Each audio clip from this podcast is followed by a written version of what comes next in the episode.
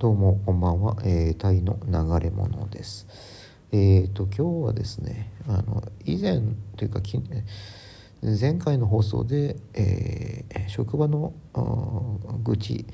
まあ愚痴を言い合えるような、え友人がいると、あの会社で働くのが少し楽になるよという話をしました。まあ仕事したくねえなとか、あちょっと面倒くせえなとか、あのこの会議長えよなと会議が好きな、えーマネージャーだよねみたいなですねそういった愚痴を話せるとだいぶ、えー仕事というのは楽になってくるのかなと思ってます、うん、ただですねそういった会社ばっかりではなくてまあ大抵ほとんどの会社っていうのがまあ価値観の合わない人たちと、まあ、組まされて、えー、いやいやながらやあの仕事するみたいな状況に陥るわけですよ。まあ、もうそれを前提として考えた時にですねあのやっぱりどういうスタンスをとってですね会社で働いていくといいかということが話せればと思ってます。でまあこれは結論から申し上げますとですねあのもう仕事が一番大事っていうそういうスタンスを取ればもう間違いないと思ってます。でこれもいろいろねあの見せ方があるんですよね。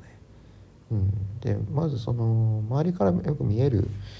あのところなんですけれども例えばまあ会社の中であの座る時とかもね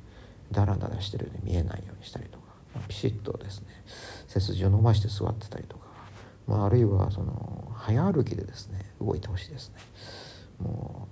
うなんでこの人走っ走ってんじゃねえかみたいなねそんなようなあのぐらい、えー早歩きをしてみるとかそうするとあこの人はなんか一生懸命やってそうだなみたいなそういうあのニュアンスっていうかね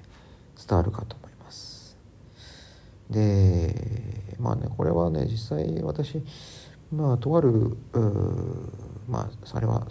タイのサムットプラカーンにある会社でしたけどね、まあ、その会社行ってないですけど面接で行っただけなのかな、まあ、今思い返すと。まあまああの仕事第一みたいな人がいました。日本人でしたけどね、うん、でなんだかくだらないエクセルのテストみたいのをさせられてああしょうがねえしょうもねえことやらせるなと思ったりとかしてね。でいやいやながら、まあ、その問題を解いたりしてましたけど。でなんかその男性が歩くたびにあのなんだわざとらしく早歩きするんですよね。それ見ながらこれもまたパフォーマンスの一種なのかなと。思ったりして。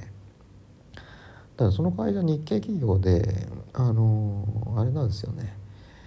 うん、駐在員もまあ入れ替わり来るような感じのとこ。ろ、まあ、いわゆるそうですね中小企業の、まあ、日系、えー会社ですけど、まあ、あいうところで、まあ、マネージャーとしてそのまあ現地採用が働くという時にうんまあ舐められたくないっていう思いもあるのかなやっぱり日本人からもそうですし、まあ、あるいはタイ人からもそうでしょうけれどもそういった間に挟まれる状態になってうんでそれがま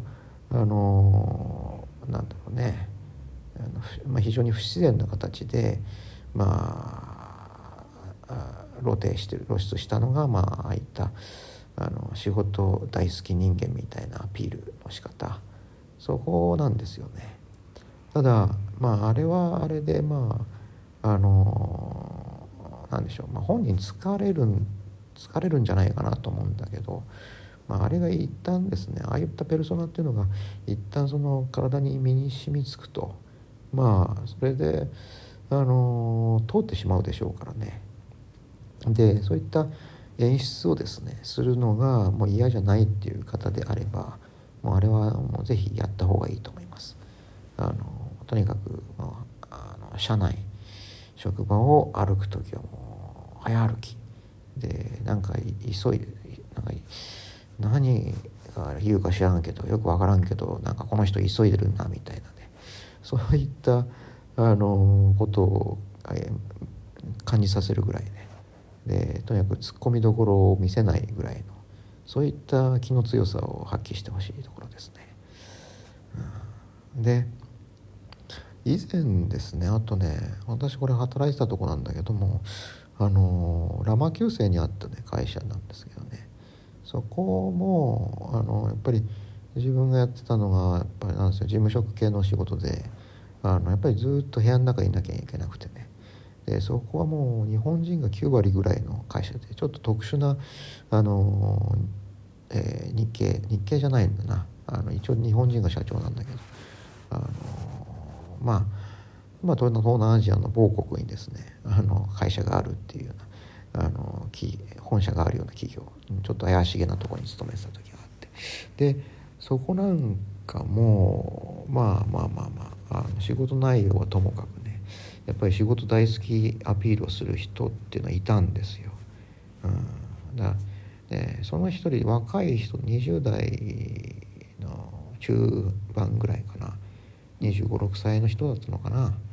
あ、その人なんかはもう、まあ、早歩きをするというよりはあれでしたね。あのなんだろう、えー、今でも忘れられないのがねなんかその人がマネージャーのとこ行ってなんかあの軽口を叩くというか雑談をしてったわけですよ。でその後ねあの何を言ったかというと「あのさあ仕事仕事」とか言ってね。何何をわざとらしく言ってんのかなこいつはみたいに思ったんですけど。まあちょっとねあれ何年も経った後もあのセリフが忘れられなくて。さあ仕事仕事ですよ。何を言ってんでしょうね。そんなに仕事好きなんですけどなってうん思ってしまいました。だからねあのまあそれってまあ私が感じるぐらいだから、まあ、周りの人もなんかわざとらしいなっていうのは当然感じててまあ陰口陰口を叩かれてましたけどね。うん。だからああいうのはちょっとやりすぎなのかなと。あそこまで行ってしまうと。うん。だからそうそうそうそうそう。でねあともう一人いたのも何でしょうね。あの話が分かりそうでやっぱりやっぱり仕事が一番大事っていうようなスタンスの人もいたんですよ。あれもよく分かんなかったな。うん。だからねあのまあ何が言いたいかというと、うん。まあ、とにかくあの会社っていうのはいろんな人が集まるところではあってで価値観がもう違うっていうのはもう大前提でしてね。でその中で、えーとどういうあの会社のその、まあ、存続理由というか、えー、目的に沿った形で誰からも、えー、批判されないというか、まあ、叩かれない、えー、一番楽なスタンスっていうのがあの仕事会社の仕事が一番大事だというですねところなんですよ。だからそこさえねあの間違えなければあの会社っていうのが大,、えー、大事にあって例えば意見するにしてもですね。そうそうそう。あのー、そこの辺の価値観を抜きにしてえー、っと話をするっていうのはなかなか難しい。だからね例えばそのえー、っとなんだろうね。まああんまりあありえないことではあるんですけど例えば資本主義的なあの価値観っていうのを、まあ、否定するような意見をですね述べたりっていうのもあのただねこれはもう仕事が第一っていうね人からはそういった、まあ、発言っていうのはまず出ないわけですけれども、うん、でコミュニズムの話になったりあのたまにしますけれどもね、うん、それはな何なのその話みたいな話になりかねないわけでね、うん、だからあの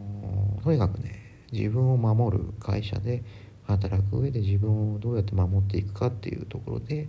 うん、やっぱりそうあの3度の飯よりも仕事が大事っていうね、うん、ことはもう特に意識しておきたいところですね。うん、あそうそうあとねあの